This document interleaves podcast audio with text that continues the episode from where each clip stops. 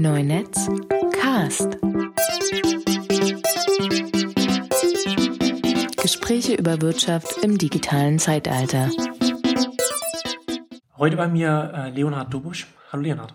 Hallo. Du hast ja nicht nur einen bezaubernden österreichischen Akzent, du bist auch äh, Professor an der FU Berlin für Organisationstheorie. Mhm. Um, beschäftigst dich auch intensiv mit, mit Urheberrechtsthemen. Vielleicht kannst du erst mal kurz irgendwie noch was sagen, was, womit du dich an, an der Universität, also womit du dich akademisch beschäftigst und äh, was du sonst noch so machst. Ja, also ich habe in Österreich studiert, wo ich eben auch herkomme und äh, dann netterweise von der Deutschen Forschungsgemeinschaft ein Stipendium bekommen, um meine Doktorarbeit zu schreiben. Das hat mich dann quasi nach Berlin geführt. Und ähm, ich habe in Österreich Jura und äh, Betriebswirtschaft studiert. Und irgendwie habe ich es dann nach meiner Doktorarbeit, die hat sich beschäftigt mit äh, Linux in großen Stadtverwaltungen. Also habe ich mir angeschaut, wie in München, in Wien, in Berlin und in Frankfurt Linux-Migrationsprojekte am Desktop eigentlich vor allem gescheitert sind, außer in München. Das sind die einzigen, die das dann durchgezogen haben. Ähm, und über diese Schiene Open Source ähm, habe ich dann geschafft, irgendwie, glaube ich, auch diese beiden äh, Hintergründe von mir, also äh, rechtlicher Hintergrund mhm. und betriebswirtschaftlicher, organisationstheoretischer Hintergrund irgendwie zusammenzubringen und mich dann nach meiner Doktorarbeit verstärkt mit so Fragen von grenzüberschreitender Urheberrechtsregulierung beschäftigt und da viel zu so Themen gemacht wie Creative Commons zum Beispiel als einem Beispiel von eben grenzüberschreitender äh, Form von irgendwie so einer Art Fix für das Urheberrecht, so ein Patch für das Urheberrecht zu, hinzukriegen, äh, damit das Urheberrecht mit dem Internet wieder besser zusammenpasst. Hm. Also das sind so die, die Fragen, wie kann man private Regulierung organisieren und so. Äh, auch Management digitaler Gemeinschaften beschäftigt mich. Also ich forsche viel zum Bereich Wikipedia, Wikimedia, dieses Verhältnis von formalen Organisationen und informalen ja. Gemeinschaften. Also das sind so die Themenbereiche. Und da spielt ja das Urheberrecht dann oftmals eine Rolle auch. Aber natürlich nicht nur. Also ich bin ja, wie gesagt, am Ende des Tages ist trotzdem eigentlich Management, Organisationsforscher, mhm. Soziologe, BWLer. okay. Und du bist ja auch, du bist auch Autor bei äh, Netzpolitik.org. Also schreibst du ab und zu über, über Urheberrechts. Ja, ich würde sagen, ich bin der Urheberrechtsmensch von Netzpolitik.org. Ja, ja. Ich bin auch sehr froh darüber, dass, dass, dass du da schreibst, weil es da jetzt da noch noch, noch eine Stimme mehr gibt, zumindest im Netz, die sich mit den Themen beschäftigt und sich auch damit auskennen, weil sonst gibt's ja dann dann hat er noch äh, die Leute von iRights Info.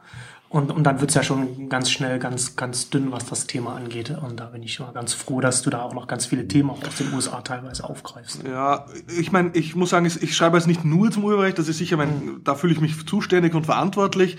Ähm, ich habe auch so schon eben auch während meiner Doktorarbeit äh, nebenbei versucht, eigentlich immer diese Open Everything äh, Themen ein bisschen zusammenzubringen. Also ich habe ein Buch, das 2007 gemeinsam mit anderen herausgegeben, das ist Freie Netze, freies Wissen, ist natürlich auch Creative Commons lizenziert ja. und zur Gänze im Netz. Und das haben wir dann nochmal neu aufgelegt und überarbeitet 2011. Da hieß es dann, glaube ich, eigentlich noch genauer, was worum es geht, nämlich Freiheit vor Ort.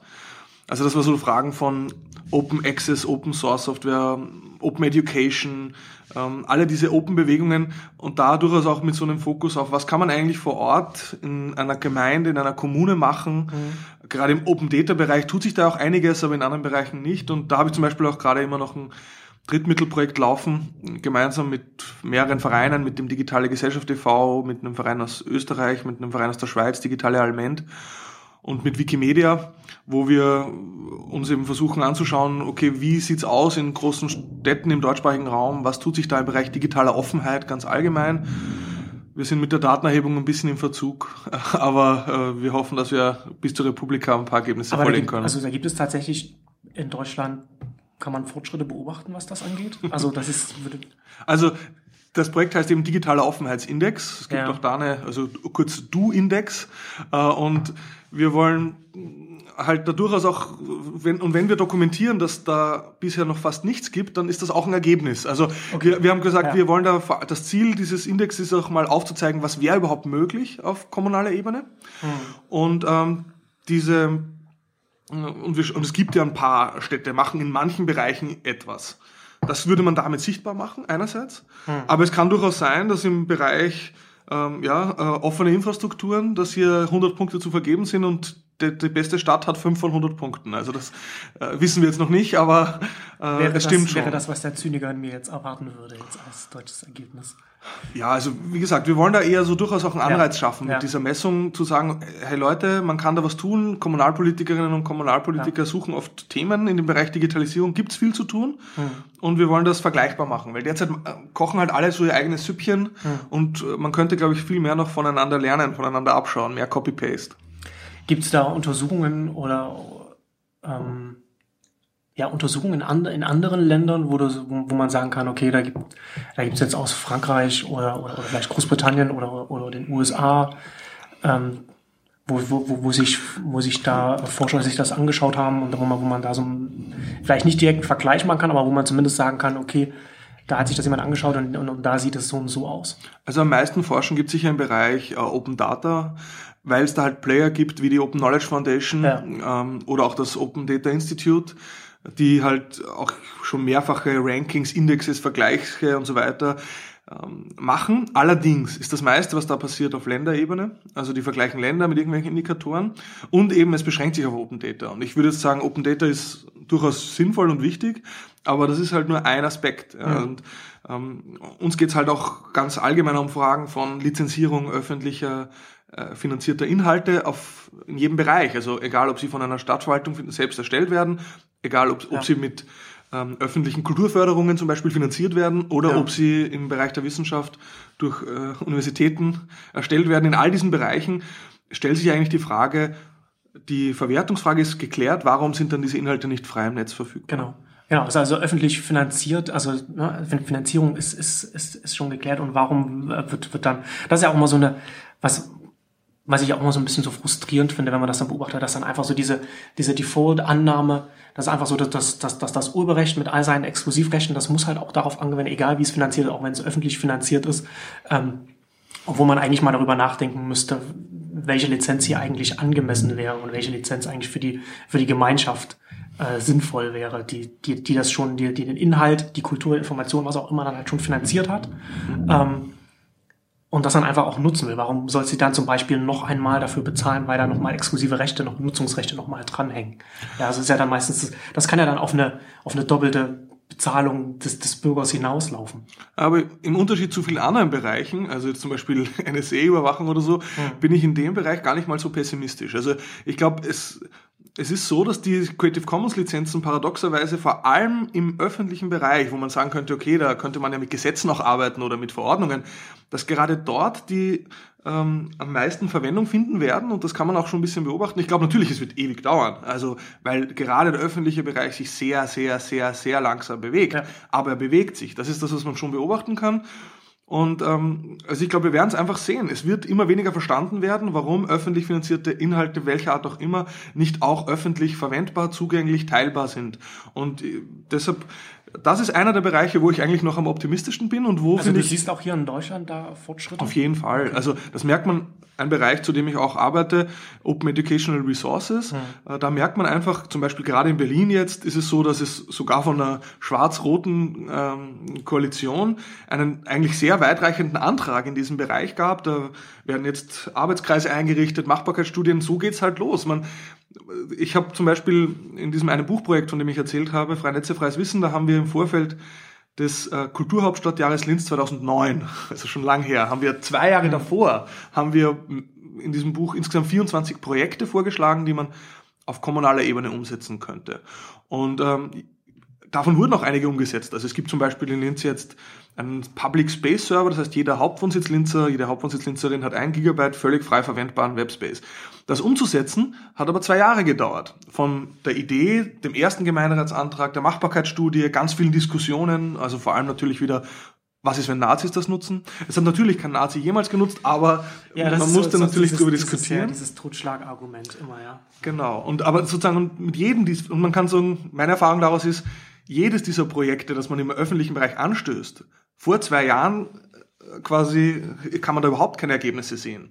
Aber man braucht halt auch, ja. glaube ich, ein bisschen langen Atem. Und ich glaube, das ist das jetzt, wenn ich das mal so sagen darf, wo ich glaube, wo die, die Netzgemeinde, wenn man so will, vielleicht teilweise eher so am, am meisten noch nachlegen muss, einen langen Atem haben, auch bei manchen Themen. Ja, aber das ist natürlich, äh, das ist natürlich schwierig, ne? Also gerade wenn du so, so Aktivisten jetzt, jetzt hier in Deutschland nimmst, ähm, die arbeiten ja schon alle an, an, an, der, an der persönlichen Belastungsgrenze, weil man ja auch gerade hier in Deutschland immer wieder ähm, an ganz vielen Fronten einfach kämpfen muss. Also ich meine, wir hatten jetzt, wir hatten Zensur vor ein paar Jahren, das kommt jetzt wahrscheinlich auf, auf EU-Ebene wieder so, dann hat man halt auch immer das, dieses Zermürbende, dass halt immer wieder die gleichen Debatten immer wieder kommen, weil natürlich auch immer ganz oft so das Gegenüber, der macht das halt hauptberuflich, ob das jetzt irgendwie Christoph Käse beim, beim Axel Springer Verlag ist oder ob das jetzt ähm, äh, Dieter Gorni von der, von, von der Musikindustrie ist oder ja immer, ne? also das sind halt Leute, die das, die das hauptberuflich machen und, und ganz viele Aktivisten machen das ja eher nebenberuflich oder, oder, oder, oder halbtags oder, oder halt oder halt in, in, in, in einer prekären Situation, weil sie nicht davon leben können. Und das, also das, da, da ist es halt schwer, dann irgendwie so, so einen langen Atem zu haben. Da müsste man halt eigentlich, eigentlich müsste mal, müsste das auch viel mehr auch, auch institutionalisiert werden. Also gerade auch hier in Berlin, das ist, finde ich es nach wie vor verwunderlich, dass es da nicht mehr Strukturen auch von, weiß ja, auf, auf, auf, von, von Stiftungen oder, oder wie auch immer gibt, dass, dass, dass da nicht mehr bürgerrechtliche Organisationen äh, gut aufgestellt sind. Ja, auch das, glaube ich, braucht Zeit. Ich meine, ich finde, man, erstens, ich muss, muss natürlich sagen, ich bin da befangen, ich bin Mitglied bei der digitalen Gesellschaft und ich bin äh, schreibe für netzpolitik.org, aber in, in beiden Fällen komplett ehrenamtlich natürlich, aber in beiden Fällen ist es ja so, dass schon seit längerem da jetzt Spenden gesammelt werden, um zu versuchen, eben genau das, was du sagst, hier ein bisschen eine Professionalisierung reinzubringen. Und ich würde sagen, erste Anfangserfolge sind da auch zu verzeichnen. Also ich meine, okay. Netzpolitik hat immerhin, würde ich sagen, so zweieinhalb Vollzeitstellen plus Praktikantinnen und. Praktikanten. Auch digitale Gesellschaft hat irgendwie so jetzt drei, vier Mitarbeiterinnen und Mitarbeiter, dass die größtenteils über Einzelspenden, aber auch über Grants von der Open Society Foundation, glaube ich, ähm, okay. äh, finanziert werden. Also es gibt da, würde ich auch sagen, Bewegungen in die richtige Richtung, dass die eine Seite das andere, natürlich stimmt's, dass die... Oh, großes Stühlerin hier an der Ja, ich weiß auch nicht. äh, natürlich ist es so, dass die einerseits einen Vorteil haben, weil sie Vollzeitlobbyisten haben, und zwar viele. Ja, ja, also genau. das ist, darf man nicht wegdiskutieren. Aber ich glaube, was man auch nicht unterschätzen darf, ist, dass ähm, das ehrenamtliche Engagement, und das sage ich jetzt auch ein bisschen als jemand, der sich wissenschaftlich mit sozialen Bewegungen irgendwie beschäftigt mhm. hat, viel, okay. ähm, auch äh, für sich einen Wert hat in politischen Auseinandersetzungen, wenn es um Meinungshegemonie geht. Also äh, man darf nicht unterschätzen, dass einfach gerade weil ich nicht bezahlt werde von jemandem, meine, meinem Wort dann trotzdem eigentlich in der öffentlichen Debatte ein größeres Gewicht zukommen kann, nicht muss, kann, als es bei Leuten ist, die halt äh, die bezahlten Sprachrohre von Firmen oder von Verbänden sind. Und was ist, was ist da die, was ist da der Grund dafür, dass man, dass man dann davon ausgehen kann, dass derjenige, der sich dann äh, öffentlich äußert und auch Gehör findet, dass er dann für, für eine Bevölkerungsschicht spricht? Weil man, dann ja, so, oder, oder? ich würde sogar sagen, das Konstrukt, dass die Leute, dass man halt den Leuten dann zugesteht, okay, dem geht's ums Allgemeinwohl, bis zu einem gewissen Grad zumindest. Das ist etwas, was, was man viel leichter als NGO-Vertreter, der ehrenamtlich sich engagiert, in Anspruch nehmen kann, mhm. als wenn ich hauptberuflicher Lobbyist für Springer bin. Ja. Also das, das, das darf man nicht unterschätzen, dass es nicht nur um Geld geht bei diesen Auseinandersetzungen. Und ich würde sagen, ähm, was ja auch umgekehrt auch versucht wird, dann immer zu unterminieren. Also wenn man, um aufs Thema Urheberrecht vielleicht wieder zurückzukommen, ähm, was man sieht, was die, was ist derzeit das Hauptargument, dass die, würde ich sagen, durchaus Urheberrechtslobby äh, versucht, gegen, ähm, ich würde mal sagen, urheberrechtsreformorientierte Kräfte in Stellung zu bringen. Das Hauptargument ist, ihr seid alle von Google bezahlt. Ja, genau, Und das, das versucht man über die hm unfassbar äh, absurdesten ähm, quasi Argumentationsgänge den Leuten nachzuweisen. Ja, also schlimmste Verschwörungstheorien, die dann an den Beispiel Markus Beckedahl soll von Google finanziert worden sein und das, weil äh, weil bei der Republika von hunderten Sponsoren irgendwo auch Google irgendwie einen Mini-Betrag da reingezahlt hat und deshalb äh, vertritt Markus Google-Positionen, was grotesk ist, ja. Im ja. Gegen umgekehrt, man versucht eben maximale Distanz eben sogar zu Google zu halten, ja. weil eben es gar nicht darum geht. Ja. Und Gegenteil, weil Google in ganz vielen Bereichen eher sogar ein kritikwürdiger, ja. würde ich sagen, ähm, ist, Akteur ist als, ein, als ein, ein, ein, irgendwie Bündnispartner. Genau. Also das ist, das ist für mich auch persönlich auch, was ich vor, keine Ahnung, vor zwei Jahren oder so für mich, oder vor einem Jahr, weiß ich mehr, so, so, so für mich entschieden habe, dass ich auch möglichst Distanz zu Google halten will. So, äh, Einfach, einfach aus, aus, genau aus dem Grund, weil, weil, weil, weil Google äh, in der öffentlichen Debatte in Deutschland einfach sehr stark dämonisiert wird und auch genutzt wird, um, um äh, andere Positionen zu diskreditieren, dass man dann da versucht, in Verbindung gebracht zu werden. Und deswegen ist es einfach so, sowohl für Markus oder auch für andere Leute, so viel wie mich oder so, einfach, einfach sinnvoll. Äh, egal wie man, egal wie man zu Google steht, ich finde auch, dass Google auch, Google wird auch immer, immer mehr kritikwürdiger, ne, muss immer, immer mehr kritisiert an immer mehr, immer mehr Fronten, aber unabhängig davon, ähm, versuche ich da auch so ein bisschen Abstand zu halten zu dem, zu dem Konzern, einfach um sicherzustellen, dass dann, dass, dass da nicht irgendwie nur, weil ich mal jemand die Hand gegeben habe, dann gesagt wird, hier, da bin ich doch, ich steck doch in, äh, mit denen unter einer Decke so. Genau, aber umgekehrt finde ich, zeigt sich ja an diesen Versuchen, dass man alle, die irgendwie da eine kritische Position nehmen, in die Nähe von Google rücken will, hm. äh, zeigt man, dass das dass eigentlich es schwer ist, den Leuten sonst irgendwie da jetzt sonstige sinistre Motive zu unterstellen. Ja? Also und deshalb muss man da teilweise auch auf, würde ich finden, unseriöse, untergriffige Argumente zurückgreifen, weil da, und das zeigt halt, dass man also dass dieses dieser ehrenamtliche Teil wichtig ist und eine, für sich auch eine Machtressource sein kann. Ja? ja. Ich glaube, es geht nicht komplett ohne Professionalisierung. Das glaube ich ja. nicht. Ja? Aber ich glaube auch nicht, dass Professionalisierung alleine äh, das äh, quasi uns retten wird. okay, okay. Ähm, also wir reden ja jetzt schon über Urheberrechtsthemen. Ich würde jetzt gern mal über, über, über ein spezielles Thema sprechen. Ähm, weil wir gerade in, in Deutschland habe ich auch immer den Eindruck, dass in der Debatte, weil, weil auch immer so ein bestimmter Blick auf, aufs Urheberrecht geht. Ja? Also das ist immer so, so, so, so die implizite Prämisse ist immer, mehr Kontrolle ist besser. Ja? Also, also je, je restriktiver ein Urheberrecht ist, desto desto besser geht es allen Kreativen, geht es, geht es der Gesellschaft, weil mehr Kultur und alles geschaffen wird. Also es wird nie explizit so gesagt, aber das ist halt immer so das, was, was so mitschwingt, wenn es heißt, oh Gott, ihr wollt das Urheberrecht abschaffen oder ihr wollt das irgendwie schwächen oder was das, was, was wird denn aus den armen Künstlern und, und so weiter. Ähm, und was, und was, was da, was diese implizite Prämisse führt halt dazu, dass man, dass wir in der Debatte eigentlich nicht darüber sprechen, dass das Urheberrecht auch nur ein Gesellschaft, also nur in Anführungszeichen gesellschaftlicher Kompromiss ist, bei dem man so verschiedene Sachen einfach abwägen muss. Ähm, und weil wir nicht darüber sprechen, sprechen wir auch nie über, über, über die Urheberrechtsschranken, also über, über das, ne, wo, wo, wo halt ein Urheberrecht, wo, wo das aufhört. Und ich finde es, ich finde es sehr schade, weil wir gerade, wenn wir, wenn wir das jetzt mit dem, mit dem Copyright in den USA vergleichen, dann hat, dann gibt es in den USA ein paar Sachen, wo ich sagen, da sind, sind, sind, sind sie da besser aufgestellt. Also ganz, ganz viele Punkte. Ich finde zum Beispiel das angelsächsische Copyright grundsätzlich besser aufgestellt, weil es eben Copyright ist und, und ähm, sich einfach auf, auf, auf die Kopie konzentriert und auf, auf, auf die Verwertung und das nicht wie das deutsche Urheberrecht äh, Verwertung und Persönlichkeitsrechte so, so zusammenmischt, was es, was glaube ich, ist auch eine, eine sehr schwierige rechtliche Gemengelage irgendwie so, so ergibt. Ähm, und zusätzlich in den USA gibt es auch das, das, das Prinzip des Fair Use, was es in, was es in Deutschland nicht gibt. Ähm, vielleicht kannst du, du als, als du als Experte kannst es ja vielleicht noch ein bisschen besser beschreiben als ich. Vielleicht kannst du kurz irgendwie beschreiben, was, was man unter Fair Use versteht. Mhm. Ja. Also, ich würde so sagen, ähm, Ganz allgemein ist es ja so, dass das Urheberrecht so funktioniert, dass wenn ich ein Werk erstelle und das in der Öffentlichkeit zugänglich mache, ist es automatisch, habe ich alle Rechte daran. All Rights Reserved kann man sagen, gilt, ist sozusagen die Default-Einstellung des Urheberrechts. Ja. Auch beim Copyright ist das so. Ja? Und ähm, das heißt, für fast alle Nutzungshandlungen, die damit verbunden sind, muss ich äh, nachfragen. Jetzt ist es aber so, und das hat man recht, relativ bald schon erkannt, dass das in manchen Bereichen einfach völlig unpraktikabel ist und in manchen Bereichen wirklich nachteilig ist. Deshalb gibt es auch im, im deutschen, Ur also im europäischen Urheberrecht mhm. gibt es Ausnahmebestimmungen, wo man sagt, okay, es gibt aber bestimmte Anwendungsszenarien. Zitatrecht. Zitatrecht zum Beispiel. Zum Beispiel. Oder in der Bildung, auch wenn das sehr ausgehöhlt wurde in den letzten Jahren.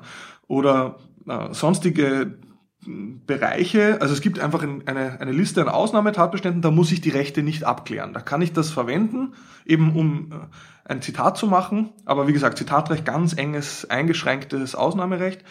Äh, aber sozusagen, weil da wäre es einfach, die Transaktionskosten wären viel zu hoch, das wäre unrealistisch, das kann man nicht zumuten, das wäre auch schädlich für Bildung, für Wissenschaft, für Kunst mhm. Äh, und Kultur. Und Jetzt gibt es zwei grundsätzliche Herangehensweisen, wie man diese Ausnahmen regeln kann. Also man muss sagen, ganz allgemein äh, ist ja Urheberrecht eines der international am stärksten vereinheitlichten Rechtsgebiete, muss man sagen. Es gibt schon ganz lang internationale Verträge, weil es immer klar war, so Werke von äh, künstlerische Werke oder auch eben Schriftstücke, die zirkulieren ganz schnell auch über Grenzen hinweg. Das heißt, die Berner Übereinkunft ist einer der ältesten internationalen Verträge überhaupt zwischen Staaten. Von, von, wann aus, also die wurde im 19. Jahrhundert noch abgeschlossen, dann revidiert und heute irgendwann Anfang des 20. Jahrhunderts revidiert, die revidierte Berner Übereinkunft. Und das heißt, es gibt eine lange Tradition internationaler Regeln. Und äh, das vielleicht noch als Background ein bisschen. Die derzeit entscheidendsten äh, Verträge für das Urheberrecht sind einerseits der, die Tr- Verträge im Rahmen der Weltorganisation für geistiges Eigentum, WIPO, und äh, im Bereich der Welthandelsorganisation der WTO das TRIPS-Abkommen. Das ist die Trade-Related Aspects of Intellectual Property, also die äh, handelsbezogenen Aspekte von geistigem Eigentum ähm, behandelt. Und was man dort, und aber auch schon in der Berner Übereinkunft steht etwas drinnen, das ist der sogenannte Drei-Stufen-Test. Das heißt, da, um eine Ausnahme im Urheberrecht regeln zu können, muss man etwas einem dreistufigen Testverfahren unterziehen. Und ich vereinfache das jetzt. Äh, Das heißt, erstens, es muss irgendwie ein öffentliches Interesse dran geben an dieser Ausnahme. Das heißt, es muss für die Allgemeinheit sinnvoll sein, dass man so etwas tut. Und jetzt salopp formuliert, ein bisschen vereinfacht, ähm, die Ausnahme darf aber auch nicht die herkömmliche Verwertung von so einem äh, Original irgendwie über die Maßen behindern. Das ist so die allgemeine Regelung und wenn man sozusagen eine Ausnahme vorschlägt und die passiert diesen Test, dann kann man sie auch äh, gesetzlich implementieren. So, das ist die allgemeine Regelung, die gilt in Deutschland wie äh, auch in, der, in Europa, wie in den USA, weil das sind internationale Verträge, die diesen Drei-Stufen-Test vorsehen. Jetzt gibt es Kritik, dass der auch schon zu restriktiv angewendet wird. Aber man hat sich jetzt in den USA und in Europa auf zwei völlig unterschiedliche Arten und Weisen entschieden, diesen Test ins nationale Recht zu übersetzen.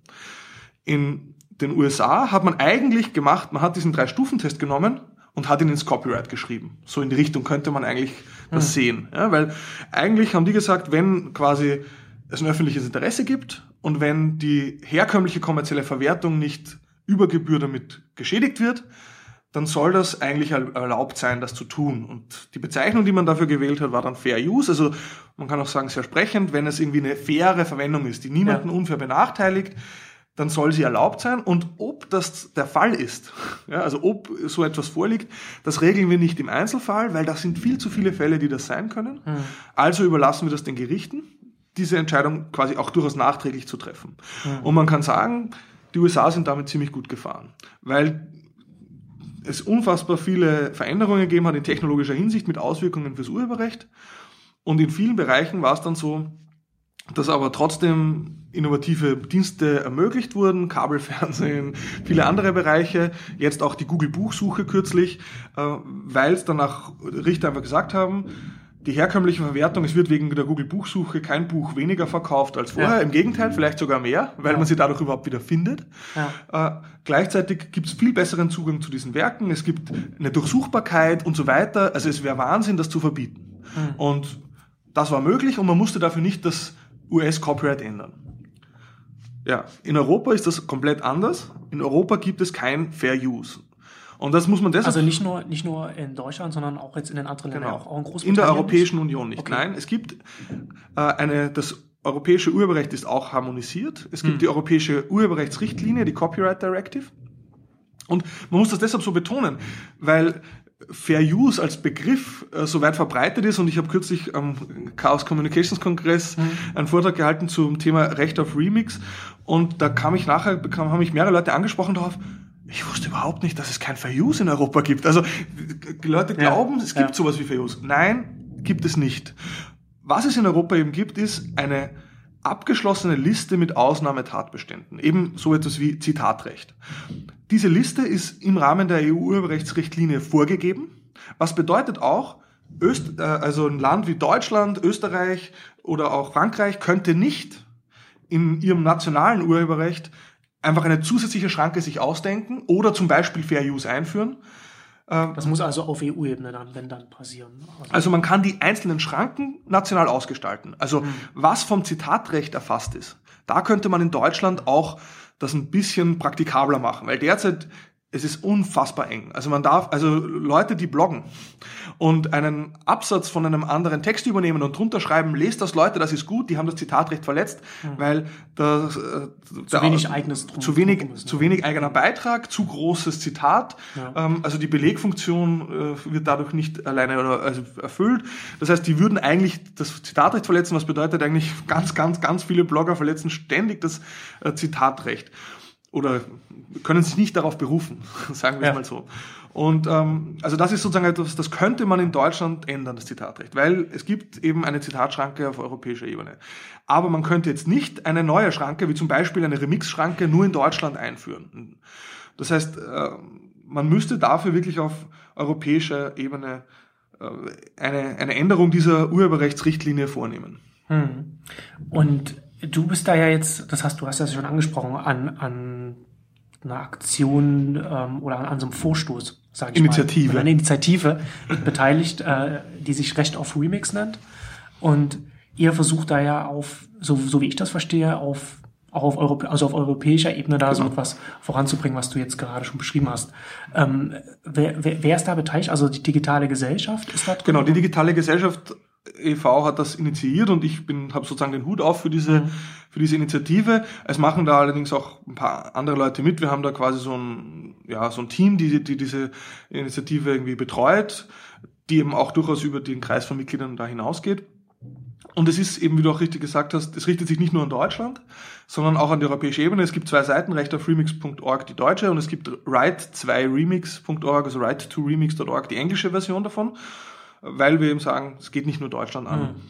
Und unser Ziel ist jetzt nicht einfach eins zu eins Fair Use äh, aus den USA in äh, Europa einzuführen, äh, aus zwei Gründen. Erstens glauben wir, dass das unrealistisch ist, diese gewachsenen Strukturen, die es da gibt, diese Katalog an Ausnahmen, eins sozusagen sofort umzuwerfen. Das ja. ist das eine. Das zweite ist auch, es gibt ein bisschen eine andere Tradition, was diese Ausnahmeregelungen betrifft. Fair Use ist prinzipiell vergütungsfrei. Das heißt, es gibt keine Vergütung für Fair Use Nutzung. Wenn es Fair Use ist, ist es fair und dann muss man nichts zahlen. In äh, Europa ist es so, dass in vielen Ländern für bestimmte Schranken, auch Privatkopie ist ja zum Beispiel eine Schranke, Pauschalvergütungen vorgesehen sind.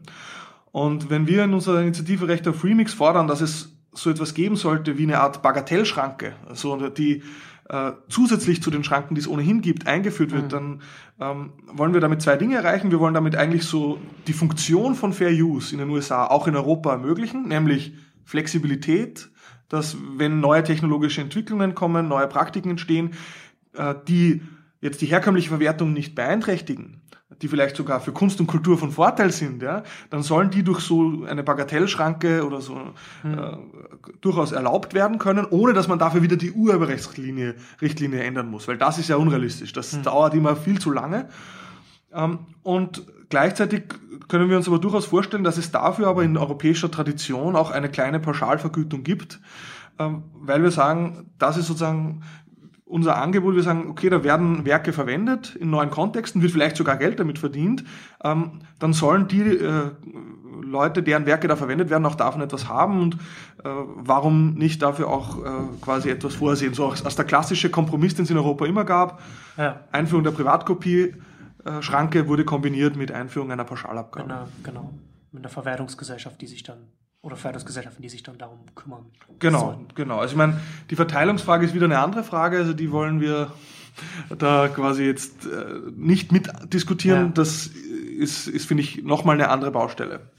Ähm, und, und, und wie muss man sich das dann vorstellen, was ihr, was, wie, wie, wie ihr euch das, ähm, wie ihr euch das vorgestellt habt? Mhm. Also dass, dass es dann ähm, irgendwann mal so sein soll, dass ich jetzt als Jugendlicher in Deutschland dann ein Musikstück nehmen kann und dann da äh, vier Sekunden davon äh, sample und dann in einem eigenen Stück dann verarbeite. Und wenn ich das dann äh, auf Soundcloud oder, oder, oder auf YouTube oder irgendwo hochladen will, dann melde ich da irgendwo, dass, dass, dass ich das dann benutzt habe oder dass das automatisch erkannt wird oder, oder, oder wie? Ja, nee, also äh, ich, wir, wir, wir haben das äh, durchaus auch ein bisschen differenzierter da aufgeschlüsselt. Okay. Ja? Also wir, wenn wir sagen, von Recht auf Remix sprechen, dann sprechen wir eigentlich von unterschiedlichen Teilen oder unterschiedlichen mhm. Arten von Recht auf Remix.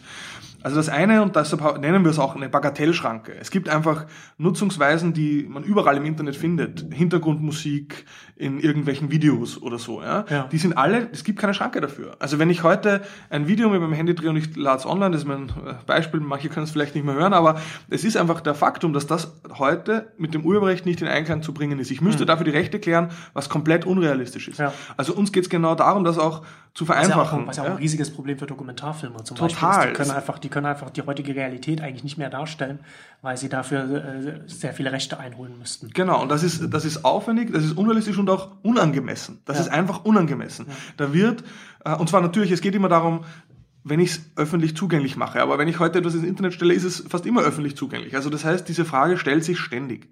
Und dafür wollen wir einfach eben eine zusätzliche Schranke, die aber allgemein formuliert ist, die ich nicht ständig ändern muss. Und mhm. äh, da muss, das muss auf europäischer Ebene passieren. Und es steht sowieso eine Evaluierung der Urheberrechtslinie an. Die Grundzüge des europäischen Urheberrechts wurden Anfang der 90er verhandelt. Ja, also dass das irgendwie an der Zeit ist, hier nachzubessern im Jahr 2014. Ich glaube, das ist eigentlich einleuchtend, ja, weil das, die gesamten urheberrechtlichen Regelungen ja. wurden in Europa, die ganzen Grundpfeiler wurden zu einer Zeit festgelegt, wo es nichts gab von dem, was heute das Internet ausmacht. Ja? Also hm. das ist einfach nicht mehr zeitgemäß. Das, das ist die eine Geschichte und für diese Nutzungsweisen, die sozusagen in diesen Bagatellbereich fallen und die auch quasi eher nicht kommerziell sind, ja, also wo äh, zumindest die Leute, die das ähm, irgendwo hochladen, damit nicht kein Geld verdienen, ja, das finde ich, da sollte man gerade keine Rechte klären müssen. Ja. Mhm. Was wir uns aber schon auch vorstellen könnten, ist, dass es so etwas eben gibt, äh, dass es auch die Möglichkeit gibt, Remix-Werke zu erstellen und die auch wirklich kommerziell zu verwerten. Ähm, und dafür aber auch das Vereinfachen, wie man dafür die Rechte klärt. Und unser Vorbild ist da die Lösung, die es für Coverversionen schon gibt. Also heute kann ich einen Musiksong covern und muss das nur bei der GEMA anmelden.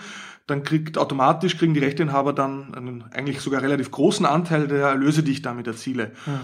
Natürlich musste man das für Remix ein bisschen anders gestalten. Da bräuchte man Remix-Tarife, die irgendwie darauf abstellen, wie viel eines Werks überhaupt verwendet wird. Da müsste man, das hängt natürlich durchaus dann an den Verwertungsgesellschaften, wie das gestaltet wird.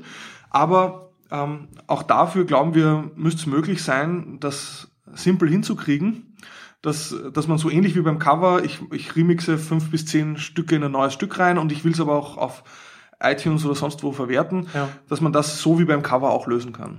Habt ihr denn da äh, schon mal mit, versucht, mit der GEMA zu sprechen oder Signale aus der GEMA bekommen? Weil theoretisch wäre das ja eigentlich was, wo die GEMA sagen könnte, oh ja, das können wir uns gut vorstellen, weil das ein zusätzlicher Aufgabenbereich für uns als Gesellschaft wäre, die sich darum kümmern könnte, unabhängig davon, wie die, wie die Mitglieder das, das sehen. Mhm. Ja, also ich, das ist, ich bin öfter auf Podien, wo ich dann mit zum Beispiel dem GEMA-Justiziar, kürzlich auf dem Reeperbahn-Festival mal, war ich mit ihm auf dem ja. Podium, über solche Sachen auch spreche. Was da halt als Einwand dann oft kommt, und vielleicht sollten wir es eh auch durchaus ansprechen, weil das ist, der mhm. Standard-Einwand ist dann, ja, aber da geht es doch um Urheberpersönlichkeitsrechte. Und das ist genau die Vermischung, ja. die du auch angesprochen hast, dass halt äh, im europäischen Urheberrecht die Verwertungsrechte und die Urheberpersönlichkeitsrechte miteinander zusammengewürfelt werden. Und äh, das kommt eben immer das Einwand. Ich ich will aber nicht, ich will die Kontrolle darüber haben, wie mein Werk verwendet wird. Und da haben wir auch äh, lange darüber diskutiert. Das ist natürlich ein Punkt, ähm, wo Ängste herrsch bestehen. Man mhm. muss natürlich, finde ich, trotzdem zwei Dinge sehen. Das eine ist, wenn man ins Internet heute schaut, ist es ja nicht so, als hätten die Leute eine Kontrolle. Also es ist doch so, dass heutzutage auf YouTube und so überall im Internet Werke in jeder beliebigen Form verwendet werden. Nur die Probleme, die damit bestehen, sind zweierlei. Erstens, es gibt dann eben gerade keine Möglichkeit, die irgendwie zu verwerten und damit aber auch die ursprünglichen Urheber daran zu beteiligen. Ja. Und äh, zweitens ist es so, dass es äh, für Leute, für Firmen, für Unternehmen, aber auch für Privatpersonen, die nicht Google sind, mit rechtlichen Risiken verbunden sind. Google kann sich jeden Urheberrechtsprozess leisten. Aber alle, die nicht Google sind, haben da schon ein Problem. Also das heißt, in Wirklichkeit könnte man sagen, diese äh, restriktive Rechtslage, die derzeit herrscht, äh, hat eigentlich vor allem die Urheberpersönlichkeitsrechte schützen vor allem die Verwertungsinteressen von Google. Also so könnte man, wenn man es ein bisschen zuspitzt, das eigentlich sogar formulieren. Und ähm, also das ist der eine Punkt. Mhm. Die Kontrolle ist jetzt schon weg und stärkt aber eine Marktposition von der Firma, die eigentlich von den Urhebern am meisten haben, kritisiert wird. Genau, ja, das haben wir, das haben wir so ex, diese die exklusiven Urheberrechte sowieso immer so an sich, dass sie denjenigen stärken, der der der der eine der eine Abteilung mit große- Anwälten genau. sich leisten kann und, und nicht irgendwie den, den kleinen Privat. Das ist, das ist auch allgemein so, würde ich auch sagen. Ähm, das andere ist halt, was halt eben auch als, wir hatten es ja vorher schon als Gegenargument häufig kommt, ist eben, ja, aber was ist, wenn das dann irgendwie in Kontexten verwendet wird, wie zum Beispiel in, äh, von Nazis oder so. Und ähm, da muss man halt natürlich sagen, ganz allgemeine Verhetzungsverbote würden ja völlig unberührt davon bleiben. Ja, und wenn, äh, wenn das in irgendwelchen Kontexten, die hetzerisch rassistisch sind, dann kann man die auch verfolgen, ohne dass man dafür jetzt irgendwie äh, diese Urpersönlichkeitsrechte bräuchte. Man kann vielleicht darüber diskutieren, ob man irgendwelche Sonderklauseln einführt. Ähm, Aber das kommt mir auch immer wie ein Argument vor, wo man das, wo man das Kind mit dem Bade gleich ausschütten will. Also ich meine, nur weil Rechtsradikale vielleicht dann ein Kulturgut äh, irgendwie verwenden oder irgendwie so ein eigenes Werk verwenden könnten, dann irgendwie zu sagen, ja, dann verzichten wir komplett auf, auf so ein, auf das Recht, was, was du jetzt beschreibst. Das, das, das halt, man, man, man spricht dann halt von einer, von einer, von einer, von einer Nutzung am Rande, die, die, sehr, die, die, die, die halt sehr, sehr gering ist im, im Gesamtumfang. Ja, wenn man Ja, halt über, über, die, über, die, hin- über die Organisierung des, der gesamten Kultur spricht, muss man das halt auch in die Relation setzen. Das, das würde ich auch sagen. Es ist Frage immer auch von Verhältnismäßigkeit. Und was mir noch immer dazu einfällt, sind zwei andere witzige Vorkommnisse, die man immer beobachten kann. Erstens, was man ja heute schon nicht verhindern könnte, wäre, dass Rechtsradikale bei ihrer Demo oder bei ihren Partys äh, die Musik äh, spielen, wenn sie die GEMA-Gebühren abführen. Also kann, Ja. ist jetzt schon so. Könnte man ja auch sagen, da müsste, das darf auch nicht sein. So, Genau, wenn, nee, man, wenn aber- man das nicht will. Und das Zweite ist, dass auch, äh, man hatte die Diskussion wieder miterlebt bei dem Toten Hosen Song, dass äh, die CDU den verwendet hat im Wahlkampf und sich da total drüber aufgeregt haben. Ah, das ist aber so gemein, dass unser Song verwendet wird von der CDU. Wir sind doch so linke Punkrocker. Ja, kurz gelacht. Aber ähm, Ja. ich finde, für mich hat, ist das, und das ist jetzt vielleicht natürlich eine persönliche Meinung, ja, äh, das ist schon noch eine Frage von, von grundsätzlicher Liberalität. Ja. Wie gehe ich damit um, dass in einer Gesellschaft immer ähm, kulturelle Werke in Auseinandersetzung mit bestehenden Werken erstellt werden und äh, sich darauf beziehen, teilweise kritische Gegenpositionen einnehmen. Und äh, will ich da einzelnen Leuten Möglichkeiten geben, hier wirklich als man muss das sagen eigentlich, das Urheberrecht als eine Art Zensurinstrument einzusetzen, weil darum geht's letztlich. Ja. Oder sagt man, hey, es muss manchmal auch Sachen aushalten können, ähm, die mir nicht gefallen. Ich kann ja sagen, dass ich sie nicht gut finde, ja, aber muss ich sie, muss ich alles, was ich nicht gut finde, verbieten können? Ähm, also da, das ist aber natürlich eine Frage, da kann man auch geteilter Meinung dazu sein. Ich glaube nur, in, in ganz krassen Fällen ist es so, da gibt's jetzt schon Bestimmungen dagegen vorzugehen, die außerhalb des Urheberrechts liegen. Und äh, deshalb eben so etwas wie eine, eine Erleichterung dessen, kreativ abgewandelte Werke zu erstellen, äh, zu verhindern mit diesem Argument, halte ich für, ich glaube, zum großen Teil vorgeschoben.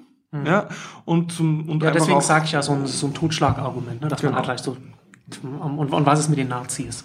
Genau. ja. Ja, ich meine, es gibt jetzt nicht nur die Ja, Nazi-Geschichte, es gibt auch genau, aber das, das, das ist ja das Argument, das in der Debatte dann ganz oft benutzt Es wird. wird auch zum Beispiel, das, was ich eher nachvollziehen kann, finde ich, sind dann so Argumente, ja, aber ich will nicht, dass es in kommerziellen Kontexten verwendet wird, ich will nicht, dass äh, Nike damit Werbung macht mit meiner. Also das ist, finde ich, dann das wäre ja dann wieder was anderes. Ne? Das wäre ja dann nicht von so, einem, von, von, von so einer Urheberrechtsschranke äh, erfasst. Naja, aber wenn man Oder natürlich sagt, es ist äh, wie beim Cover, ja, also dann äh, ist es schwierig, ja, also Hm. das zu verhindern. Ja. Also ich meine, äh, auch, ich kann ja auch heute schon was covern, wenn ich es nur einspiele, dann kann ich es auch verwer- verwenden, wenn die, wenn die Rechte dafür geklärt sind. Ja. Also Okay. das heißt, das ist äh, ganz, es, es heißt natürlich schon, dass in manchen Bereichen wahrscheinlich Werke in irgendwelchen Bereichen eingesetzt werden, wo man es äh, vielleicht auch nicht will. Ja, aber äh, ich würde sagen, und das ist okay. Und wenn man jetzt, wenn man jetzt rein juristisch das betrachtet, so, so wie, wie, wie stark ist das dann ein Problem, dass in, in, in Deutschland ähm, so die Verwertungsrechte und, und die Persönlichkeitsrechte der Urheber so zusammenfallen? Also wenn, wenn du schon sagst, wenn du auf der, auf der, auf, auf dem auf dem Panel da dann sitzt und der, der Justiziar von, von der GEMA dann sagt, ja, aber was ist mit den Persönlichkeitsrechten? Ist das dann, wenn, wenn man jetzt so eine, so eine, so eine, so eine Schranke einführen würde, müsste man dann, dann auch an anderen Stellen dann noch etwas ändern am Urheberrecht oder, oder wie, wie, also wie, wie verhält sich das? Also, wie gesagt, erstens muss man sowieso trennen zwischen Urheberpersönlichkeitsrechten und Persönlichkeitsrechten. Ja. Also, weil Persönlichkeitsrechte, also zum Beispiel betrifft es Leute, die auf Fotos abgebildet sind, ähm, dass man mit denen nicht alles machen darf. Das bliebe davon ja unbe völlig unbeeindruckt. Also das Ja. würde sich dadurch nicht ändern. Das Zweite ist eben, und deshalb habe ich, glaube ich, am Anfang auch diese vielleicht etwas dröge Einführung zum Thema Drei-Stufen-Test auf internationaler Ebene erzählt worum es geht, ist eigentlich trotzdem nur eine Ausnahme, die auf internationaler Ebene im Bereich des Drei-Stufen-Tests vorgesehen ist, auch irgendwie in europäisches Recht zu gießen. Was, was der derzeitige, das derzeitige europäische Urheberrecht eigentlich tut, ist, sie schöpft die Potenziale für Ausnahmeregelungen, die die internationalen urheberrechtlichen Verträge, eben der Drei-Stufen-Test vorsehen, nicht einmal in Ansätzen aus, weil sie die Ausnahmeregelungen künstlich, abgeschlossen, restriktiv auf eine kurze Liste an Ausnahmefällen beschränkt. Und ähm, was wir eigentlich nur wollen, ist die äh, Möglichkeit für weitere Nutzungsweisen, die in öffentlichem Interesse sind und die mhm. eine herkömmliche Verwertung nicht über die Maßen behindern, ja, diese Möglichkeiten zu eröffnen. Das ist es eigentlich, worum es mit unserem Recht auf Remix geht. Wir wollen, dass quasi das, was im Drei-Stufen-Test angelegt ist, in Europa auch Rechtsrealität wird. Also das, was, was schon, was, was innerhalb des, des auch sonst so schon engen internationalen Rahmens möglich ist, genau. auch auf europäischer Ebene einfach auch ausnutzen. Und ich würde sagen, und vielleicht, ich, also deshalb die juristische Frage, die ich glaube ich wenn man so eine Bagatellschranke einführen würde, das, das würde, glaube ich, ohne Probleme äh, dann auch äh, funktionieren mit dem restlichen Urheberrecht. Das wäre überhaupt ja. kein fundamentaler Wandel, ich, wirklich nicht. Es wäre ein kleines Schräubchen, an dem man drehen könnte, um ganz viele Nutzungspraktiken aus der Illegalität zu holen und gleichzeitig auch ganz viele neue Nutzungspraktiken zu ermöglichen. Ich glaube, das wirklich schade ist ja, wir wissen ja gar nicht, was, es, was uns alles entgeht, ja. weil wir so ein restriktives Urheberrecht haben. Das ist das eine. Und das Zweite, ich glaube, das muss man schon auch sich vor Augen führen. Es gibt heute im Internet ja auch kaum irgendwelche neuen Geschäftsmodelle, die nicht irgendwie urheberrechtsrelevante Fragen äh, zu behandeln mhm. haben, weil irgendwie immer das Urheberrecht eine Rolle spielt. Und da ist dieses unfassbar restriktive Urheberrecht auch einfach ein Standardnachteil. Also ganz viele Services, ich, ich glaube zum Beispiel so etwas wie, wie YouTube, hätte YouTube, wäre das nicht von Google gekauft worden, ja, dann wäre echt die Gefahr gewesen, dass YouTube dasselbe Schicksal eilt hätte wie Napster, dass ja, es quasi aus dem Geschäft damals, geklagt worden ich, ich wäre. Ich habe auch irgendwann letztes Jahr, das habe ich einen Artikel gelesen, ähm, ich weiß nicht mehr genau, wie das war, ähm, das war aber äh, YouTube ist irgendwie von, von, von Google, haben, haben sich von Google kaufen lassen, ähm, Wochen oder Monate bevor die, die große, äh, was war das? Viacom, glaube ich, ne? Die große, mhm. große äh, Klage so auf sie zugekommen ist. Also, und da, also die waren sowieso, die waren schon kurz da, kurz davor, dass sie dass sie äh, am Ende gewesen wären quasi. Genau, und ich finde, das muss man, da muss man dann auch sehen, dass es, also es ist einerseits diese Sache mit, dadurch, dass es in den USA Fair Use gibt, die mhm. einfach, mhm. das einfach das Urheberrecht oder Copyright innovationsoffener macht, während das in Europa fehlt, ist das wobei, für. Wobei bei YouTube ist auch dann eher so was, so, so, so der DMCA, glaube ich, wichtiger, oder? Dass sie, dass, dass, dass, dass sie äh, sagen, okay, wenn wir, wenn wir jetzt Takedown-Notice bekommen, dann nehmen wir es runter, aber wir können nicht alles vorher wissen was ja auch nochmal sowas ist. Ja, aber das gibt's ja in Deutschland auch. Also es gibt, den, da wird ja auch gerade heftig dagegen lobbyiert. Das ist eine, würde ich sagen, der kritischen Passagen im Koalitionsvertrag der Großen Koalition, okay. nämlich das Haftungsprivileg der Hosting-Provider. Ja. Und das ist etwas, was ja auch bei uns gibt, nämlich dass auch jemand wie, wie Google sich bis zu einem gewissen Grad auf dieses Haftungsprivileg berufen kann und sagen kann, hey, wir können nicht vorab jedes einzelne Video anschauen, das hochgeladen wird, ähm, aber wenn wir Nachricht davon bekommen, natürlich löschen wir es oder sperren ja. wir es. Also das ist jetzt nicht der große Unterschied, das ist, aber, aber natürlich, das ist manchen Urheberrechtsmaximalisten auch ein Dorn im Auge, die dagegen lobbyieren. Und man muss wissen, dieses Hosting-Privileg wird eh sehr restriktiv vom BGH in Deutschland ausgelegt. Also es gibt jetzt mehrere Urteile, gab es zu RapidShare und zu anderen Fällen, ja. die eigentlich schon sehr weitreichende Prüfpflichten auferlegen, wenn das Geschäftsmodell darauf ausgelegt ist, gewohnheitsmäßig Urheberrechte zu verletzen. Und meiner Meinung nach fällt YouTube da komplett darunter, weil ganz, ganz viele Urheberrechte ja. äh, verletzt werden von ganz, ganz vielen Videos, weil das Urheberrecht so restriktiv ist. Und das heißt, ich glaube, man kann da eh nur froh sein, dass da dass da scheinbar eben in manchen Bereichen das doch nicht bis auf den äh, Buchstaben des Gesetzes oder so dann doch durchgesetzt wird, ja, weil dann wären noch mehr äh, Dienstleistungen illegal, die aber total zentral sind für die für das Internet, wie wir es kennen. Hm. Und äh, aber vielleicht ein Punkt, um den nochmal zu betonen. Also das eine ist diese Standardsache, Europa, USA. Ja? Aber die andere Sache ist, ähm, dass die einzigen, und das habe ich vorher schon anklingen lassen, dass eigentlich Google paradoxerweise am wenigsten von, von dem zu befürchten hat, weil die eben die Rechtsabteilung haben und äh, weil, und das, da ist das YouTube schon auch ein schönes Beispiel, weil es die geschafft haben, mit ihrem Content-ID-Mechanismus, also ihrem Erkennungsalgorithmus, zwei Dinge zu machen. Nämlich in einem. Sie haben mit dem Content-ID-Algorithmus einerseits ein, ein Instrument der privaten Rechtsdurchsetzung Ja. und sie setzen damit aber auch den Standard für private Rechtsdurchsetzung. Das merkt man auch jetzt schon in Urteilen. Es wird anderen Anbietern von irgendwelchen Online-Diensten Wird das gleiche erwartet. wird das Gleiche gewartet. Was Google äh, mit ihrem Content-ID-Algorithmus schafft, das müsst ihr auch anbieten. Das ist der State of the Art. Und das ist dann natürlich erstmal eine, eine, eine Markteintrittsbarriere, die, die, die sehr, sehr hoch Die ist. sehr Ja, das hoch ist. ein sehr komplexes Problem, das, das da gelöst werden muss. Genau. Und selbst Google hat da ja lange gebraucht, um da hinzukommen. Das- und die sind, und die sind, muss man einfach sagen, so, wenn es ein Unternehmen gibt, das gut in der Datenauswertung ist, dann ist es Google. Und das heißt, man kann sagen, so wie es jetzt ist, dass fast jede Form von so User-Generated Content eigentlich sich komplett in der Illegalität abspielt, ja, ist, kommt eigentlich Google in dem Sinne fast entgegen, weil die haben ihren Content-ID-Algorithmus, die können belegen, wir haben höchste Standards, Ja. können gleichzeitig mit demselben Algorithmus auch eine Monetarisierungsoption anbieten. Das ist ja das, was wir beobachten. Ja, weil es, weil es eine Identifizierung des Inhaltes ist. Es identifiziert den Inhalt und äh, Rechteinhaber können sagen, das gehört mir und können an den Werbeerlösen beteiligt werden, was sie tun. Es gibt sehr schöne Studien. Ein Kollege Paul Hield hat sich mal angeschaut, wie, da, wie das mit der Monetarisierung von ehemaligen Nummer 1 Hits in den USA aussieht auf YouTube und er hat zwei Dinge herausgefunden, die ich beide sehr spannend finde. Erstens, das ganz alte Nummer 1 Hits aus den USA, dass die fast alle, also fast 100% auf YouTube jetzt verfügbar sind, obwohl die früher teilweise gar nicht mehr käuflich erhältlich waren. Das zweite ist aber auch, dass über 90% dieser ähm, dort zugänglichen äh, Ex-Nummer 1 Hits ähm, monetarisiert werden. Das heißt, monetarisiert werden heißt, der, der Content-ID-Algorithmus erkennt das und die Rechteinhaber entscheiden sich bewusst, das Video nicht sperren zu lassen, sondern es oben zu lassen, um an den Werbeeinnahmen zu verdienen. Und ähm, Also das- muss man dazu sagen, irgendein Nutzer hat das halt hochgeladen. Irgendein das Nutzer, wenn Musikvideo. anderer hat das hochgeladen. Und Content-ID hat es erkannt und, und der Rechteinhaber sagt, ja, äh, Genau. kann er sein runter oder, oder, oder oben lassen und, und monetarisieren und sie entscheiden sich dafür, dass das, dass das eigentlich illegal hochgeladene Musikvideo oben bleibt und sie dann an den, an, an, an den Aufrufen dann Weil sie nämlich- weil Werbung eingebunden Genau, weil sie damit auf, und damit und viel mehr und mehr gerade Rechteinhaber erkennen eigentlich sogar, dass sie damit mit Werken auf einmal wieder Geld verdienen, die schon ihr eigentliche kommerzielles Leben lange äh, quasi ausgehaucht haben. Und die beiden Dinge zusammen, ja, also dass quasi der, dass eine Markteintrittsbarriere für Konkurrenten ist und ein Monetarisierungswerkzeug. Man muss ja sagen, eigentlich hat Google das wahrscheinlich sogar ein geringeres Interesse daran, dass das Urheberrecht da äh, um so ein Remixrecht äh, ergänzt wird, als alle anderen, ja, die quasi eben zum Beispiel eigene Angebote schaffen wollen, die mit YouTube vielleicht konkurrieren wollen oder die einfach auch kleinere Nischenangebote schaffen wollen, weil die können sich diese Rechteerklärung nicht leisten. Ja.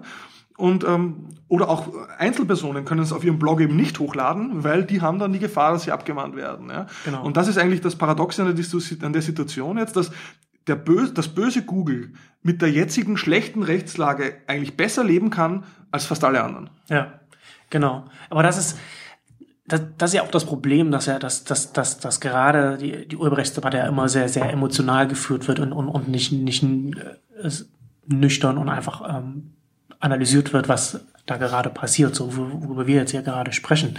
Also gerade auch, es wird ja auch immer auf, auf YouTube gezeigt und gesagt, ja, ähm, da passieren äh, ständig Urheberrechtsverletzungen. Und, äh, es wird aber nicht darüber gesprochen, dass das natürlich nur deswegen der Fall ist, weil YouTube auf einem, auf einem Level stattfindet, auf einem Ausmaß stattfindet, der, der, der, der, der ja alles andere auch im, äh, auch im Videosektor in den Schatten stellt. Also YouTube hat ja auch weit über, über 90 Prozent so einen Marktanteil, was, was so Vid- Video-Hosting angeht und was so Community drumherum angeht.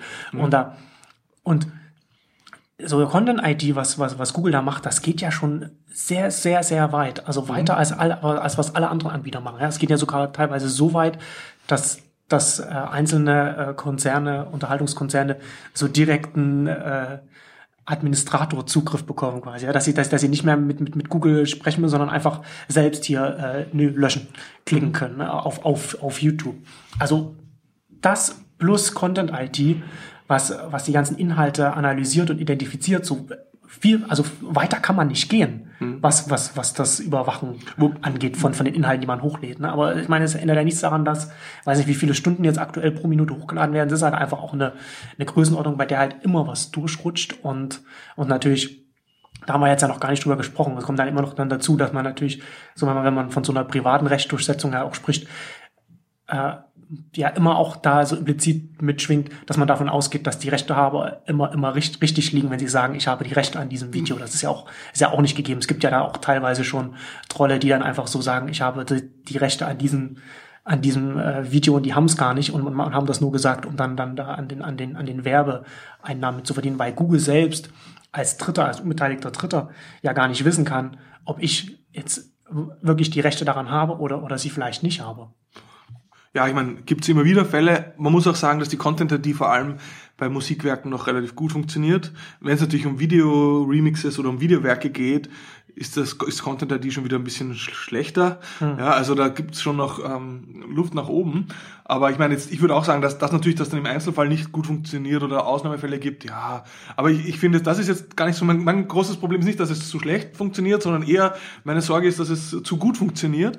Dass in dem Maße, wie Content ID besser wird, eben auch dass ähm, die Ansprüche für, für alle anderen steigen, wie sie mit nutzergenerierten Inhalten umgehen wollen.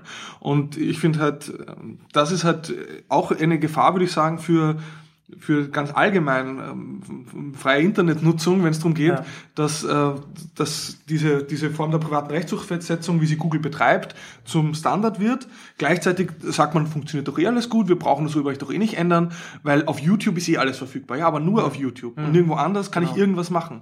Und ich glaube, das ist die Gefahr, der wir uns gegenüberstehen äh, sehen. Und deshalb äh, glaube ich, das ist eigentlich einer der Hauptgründe, warum es wichtig ist, auch hier rechtlich was zu machen einerseits auf europäischer Ebene mit so einer Bagatellschranke, aber auch in Deutschland könnte man schon einiges machen, wenn man zum Beispiel beim Zitatrecht das einfach liberaler gestaltet. Dass man auch sowas wie eben, ich darf einfache, kleinere Versatzstücke verwenden aus einem Video auch und, und damit ein neues Video produzieren oder so. Das, und überhaupt auch Sampling oder so als einfach Form von Zitat legalisieren. Aber da gibt es ja wenn man, wenn man sich die politische Stimmung anschaut, würde ich sagen, dass es da eher in, in die entgegengesetzte Richtung schwingt, oder? Also wenn man jetzt, ich meine, wir haben jetzt, wir haben jetzt zum Beispiel das, das äh, neue Leistungsschutzrecht für, für Presseerzeugnisse, das, äh, was, was ja durchaus auch nochmal interessant wird, wie, wie sich das in dem Bereich auf das Zitatrecht auswirken wird. Ähm, und, und ich weiß nicht, vielleicht, vielleicht hast du da, vielleicht hast du da mehr Einblick, weil du das vielleicht genauer beobachtest, aber ich habe jetzt, würde jetzt nicht zwingend also meine Hoffnung auf die große Koalition setzen, dass, dass, dass die da äh, das Zitatrecht stärkt oder in Deutschland da was in der Richtung tatsächlich auf den Weg bringen wird. Also ich muss auch sagen, dass ich mehr Hoffnung auf die Europäische Union setze als auf die große Koalition in Deutschland. Das merkt man eigentlich, weil gerade dieses im Vergleich mit den USA. Ich habe das Gefühl, die gerade in der Kommission auch mhm. ähm, äh, gibt es da durchaus schon viel besseres Verständnis, mhm. dass man, dass das Urheberrecht unzeitgemäß ist. Es gibt natürlich auch die Angst und es gibt starke Lobbydruck gegen jede Änderung des Schrankenkatalogs. Also auch bei der, bei der aktuell laufenden Konsultation zum EU-Urheberrecht, die läuft gerade, es gibt mehrere Seiten, zum Beispiel fixyourcopyright.eu ja. Äh, oder copywrong.eu. Es sind zwei Plattformen, wo man auch ganz einfach, ohne dass man sich das groß einlesen muss, sich selber beteiligen kann an dieser Konsultation. Das ja, wäre auch so, so ein Fragenkatalog, so, so ein Multiple Choice, wo man so was anklicken kann oder so ein paar Sachen. Genau, aber, aber alleine das, diese... Und das, und das ist dann, das ist dann auch von, von, ich glaube, von, von irgendeiner Organisation, glaube ich, von, von Aktivisten. Also das einerseits, es gibt mehrere. Eines ist von von European, von EDRI, das ist die European Digital Rights, das ist so eine, ja. so ein Sammelbecken von so ähnlichen Vereinen. Also aus Deutschland ist die digitale Gesellschaft TV dabei, aber La Quadrature de Net ist da dabei, also ganz viele bekannte, so äh, mhm. zivilgesellschaftliche Bürgerrechts, Internet, NGOs äh, sind da quasi Teil von EDRI und die haben das ausgearbeitet, diesen Fragebogen. Copy Wrongs haben, glaube ich, andere gemacht. Ich glaube, äh, Open Knowledge Foundation und Leute aus der Piratenpartei. Und, und, was, und was, was, was, und, und diese, wenn man, wenn man das, wenn man das jetzt macht, äh, wenn man das ausfüllt, das wird dann, das wird dann das, an die Kommission weiter. Genau, es gibt gerade ein Konsultationsverfahren, mhm. äh, eben um zu evaluieren, mhm. wie, wie, wie gut, wie sieht's aus mit dem Urheberrecht. Äh, und alleine dieses Konsultationsverfahren und auch die Fragen, die da gestellt werden, die sind natürlich auch immer ein Kompromiss, wie immer. Ja?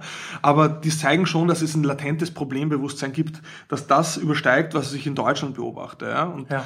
Das heißt, da würde ich schon sagen, äh, da, dass in Europa es ist nicht ausgeschlossen, dass sich da irgendwann in den nächsten zehn Jahren, und ich glaube, in solchen Längen Horizonten muss man da denken, ja. in die richtige Richtung bewegt. Ja, ich glaube nicht, dass dass das schnell gehen wird, aber ja. es gibt Problembewusstsein. Okay. Und ich würde sagen, in Deutschland war mein großer Hoffnungsschimmer, wir hatten schon die Jubelpressemeldung vorbereitet beim Digitale Gesellschaft e.V., weil in dem vorletzten Entwurf, den ich kannte vom großen Koalitionsvertragsentwurf, stand sogar wirklich drinnen Ermöglichung von Remix und Mashups äh, im Urheberrecht. Ja, also da gab es wirklich eine Passage, die hatte eigentlich so eine Art Recht auf Remix drinstehen. Das haben die äh, Hardliner scheinbar dann im letzten Moment noch rausreklamiert. Aber auch das zeigt, ja, das, das war knapp. Ja, also das hätte echt auch sein können, dass das drin ist. Das heißt, wenn es drin ist im Koalitionsvertrag, heißt noch nicht, dass realisiert ja. wird. Aber ich würde sagen, und ich glaube, das kann man schon beobachten. Ich sage noch ein anderes Beispiel, warum ich auch für Deutschland nicht völlig pessimistisch bin. Groß überrascht hat mich immer noch eine Seite, die hieß, oder die heißt Faires Urheberrecht oder fairurheberrecht.de die ist von CSU-Lern, also da gemacht worden. Die haben, also weiß nicht, Dorothee Bär ist da dabei und andere, ja. also die Netzpolitiker halt. Also die üblichen Verdächtigen. Die üblichen Verdächtigen, genau. Aber trotzdem, ja, das sind ja nicht die Alten, die aussterben, sondern das sind die Jungen, die nachdrängen. Jetzt kann man sagen, oftmals verändern sich Positionen mit dem Amt. Ja. Sieht man auch manchmal. Und, aber ich bin nicht so zynisch, dass ich sage, dieser Generationenwandel, den wir in den nächsten zehn Jahren sehen werden, hm. dass der keine Chancen bietet. Es, ich glaube einfach, da gibt es schon parteienübergreifenden Konsens. Aber jetzt, aber jetzt um nochmal auf, auf die CSU-Seite zurückzukommen, ich meine, man, man, man, fair ist ja, ist ja, ist ja Ansichtssache. Was, was, was. Ja, aber ich finde welche, welche Inhalte stehen? Also, also faires Urheberrecht äh, steht da drinnen, äh, es soll eben äh, also das sind alle drei Punkte, kann ich 100% unterschreiben, die okay. da drin stehen. Also ich weiß, ich sage auch schon länger her, dass ich das letzte Mal dort war, aber es geht da genau um so, um so Dinge wie auch, also so eine Art äh, Fair-Use-mäßige, die in diese Richtung gehen, ja, ja Überlegungen. Und ich meine, es kommt von der CSU, ja, also das ist ja, da, da habe ich teilweise das Gefühl, das sind die Widerstände bei Grünen und äh, SPD. Also konservativer geht's In manchen nicht. Bereichen ja. äh, sind die da durchaus beträchtlicher. Mhm. Ja? Also das heißt jetzt nicht, dass von dort der Push kommen wird, ja. Mhm. Aber äh, ich würde nur sagen, ich glaube, es ändert sich da auch was, wenn sich was an den Personen ändern wird. Ja, aber ich meine, ja, irgendwann muss sich ja was ändern. Ne? Also ich meine, wenn wir jetzt innerhalb der nächsten zehn ja, Jahre, wir haben jetzt 2014, dann haben wir, es dann, dann 2024, dann äh, gibt es ja dann teilweise schon Leute, die, die 30 sind und, und ihr, ihr Leben lang mit, mit Urheberrechtsverletzungen im Internet verbracht haben. Und da rede ich nicht mal davon, dass man sich irgendwie Musik oder, oder, Film oder Serien runterlädt, sondern, sondern davon, dass man auf seinem Tumblr-Blog oder, oder, oder wo auch immer einfach so, so, so äh, Fotos äh, teilt und da auch schon wieder ein Urheberrecht verletzt hat. Also diese ganzen kleinen und, und, und großen Aktivitäten, die man halt online macht und die halt konstant im Alltag immer gegen das Urheberrecht verletzen. Ja, aber da bin ich immer vorsichtig. Also es gibt ja viele Leute, die sagen, ja, mu irgendwann muss sich ja was ändern und so oder uh, the genie is out of the bottle und wir kriegen das nicht mhm. mehr zurück. Das glaube ich nicht. Also ich glaube nicht an Automatismen. Nee, natürlich, natürlich nicht. Aber ich, ich meine eher so, dass der, dass der gesellschaftliche Druck halt irgendwann immer größer wird, je älter die Leute werden, die im Alltag einfach äh, Dinge machen, die mit dem, die mit dem Recht einfach nicht konform gehen. Und das wird, wird auch nicht, das bekommt ja. auch nicht immer jeder mit, dass er dann gegen das Recht verstößt, aber immer mehr Leute äh, bekommen, bekommen das schon mit und das ist halt irgendwann. Nee, also ich meine, dass es Änderungen gibt, können wir beobachten. Ja, es ist ja heute schon so, dass durch YouTube äh, viel kritisiert, aber der Zugang zu Inhalten so so, so breit ist wie noch nie zuvor. Ja, also in, in manchen Gattungen. Ja? ja? Auch, also das ist ja schon beobachtbar. Ähm, das heißt, das war ja schon Wandel. Also es gibt ja schon Änderungen. Die Frage ist natürlich immer nur, welche Kräfte werden dadurch gestärkt, welche Optionen werden dadurch äh, wirklich auch neu geschaffen oder welche Optionen oder welche Chancen bleiben ungenutzt. Und ich glaube, das ist eben kein Automatismus. Also und ich würde sagen, ich wäre ein großer Fan davon, wenn man auch in rechtlicher Hinsicht hier mehr ermöglicht, als derzeit möglich ist wenn das nicht passiert, und das ist, glaube ich, auch möglich, das hängt wirklich davon ab, wie sehr schafft man es, dieses Thema zum Thema zu machen, da einen langen Atem zu haben, wie wir am Anfang diskutiert haben, ähm, dann kann sich was bewegen, es muss aber nicht. Und wenn, mhm. wenn, wenn, man, wenn sich nichts bewegt, das kann man, finde ich, auch absehen, dann gibt's auch nicht die Copyright-Apokalypse. Das glaube ich nicht.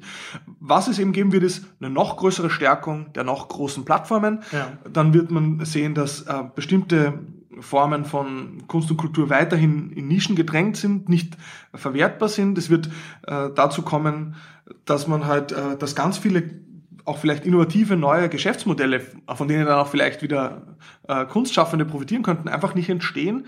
Das werden wir dann vielleicht niemals gewusst haben. Ja? Also mhm. solche mhm. Dinge, die, ja. die, die, die kommen ja, das, auf uns zu. Das, ja? Ich, ich habe da, ich hab da noch nie so, so, so darüber nachgedacht, aber was du jetzt auch über die Stunde wieder gesagt hast, das, das ergibt natürlich viel Sinn. Ne? Also wenn wir, wenn wir halt an dem Urheberrecht und Copyright, so wie es jetzt ist, festhalten, dann äh, stärken wir so die Position großer Anbieter wie, wie Google mit YouTube, weil YouTube ähm, mit, dem, mit den ganzen Mechanismen, die es dann da schafft, quasi einen eigenen kleinen Kosmos schafft, in dem es das mit den Rechteinhabern zusammenarbeitet ähm, und da sozusagen auf der Plattform dann so in sich geschlossen so eine Möglichkeit schafft, wie man heute mit, mit, mit Kultur umgehen kann und das dann, und das dann, dann trotzdem mit einem Copyright äh, übereinstimmt, dass, dass eben diese ganzen Formen nicht ähm, sozusagen abdeckt.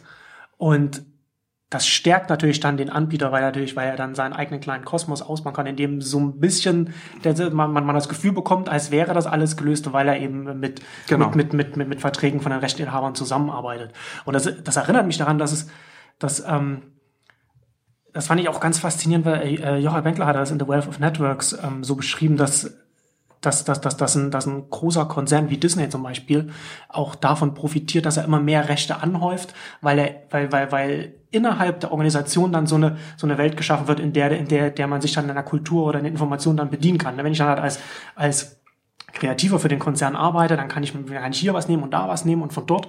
Mhm. Und, und da kann ich das, da, davon kann der halt profitieren. So, wenn, wenn er halt immer mehr einschließt in dieses System. Und das ist ja letzten Endes dann genau das, was wir dann, was wir dann bei, bei, bei YouTube und Google beobachten genau. können. Ein anderes Beispiel, das habe ich jetzt auch an diesem Vortrag am, am Chaos Communications Kongress gebracht. Ähm, dadurch, dass Sampling nicht unter Fair Use fällt, auch in den USA nicht. Ja. Ja, also, und dann es Gerichtsentscheidungen gab Anfang der 90er Jahre, die Sampling unfassbar schwert haben und die rechte Klärung kompliziert haben und teuer gemacht haben, ist, hat sich die Kunstform des Samplings, hat sich Hip-Hop als äh, Musiksparte verändert es wurden zwei Dinge sind passiert. Erstens weniger Sampling.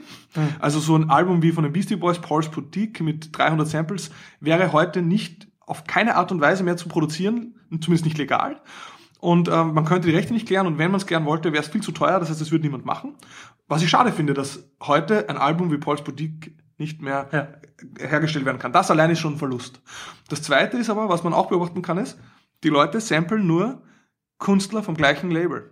Ja. Das stärkt die Major Labels, weil die untereinander genau. ihre Rechte nicht klären müssen, die erlauben sich das Samplen.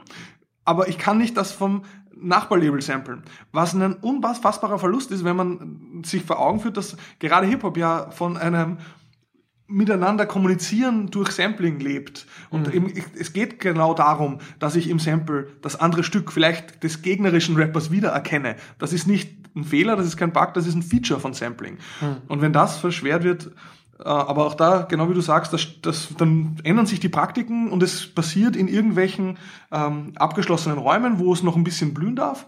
Das stärkt große äh, Plattformen, große Konzerne.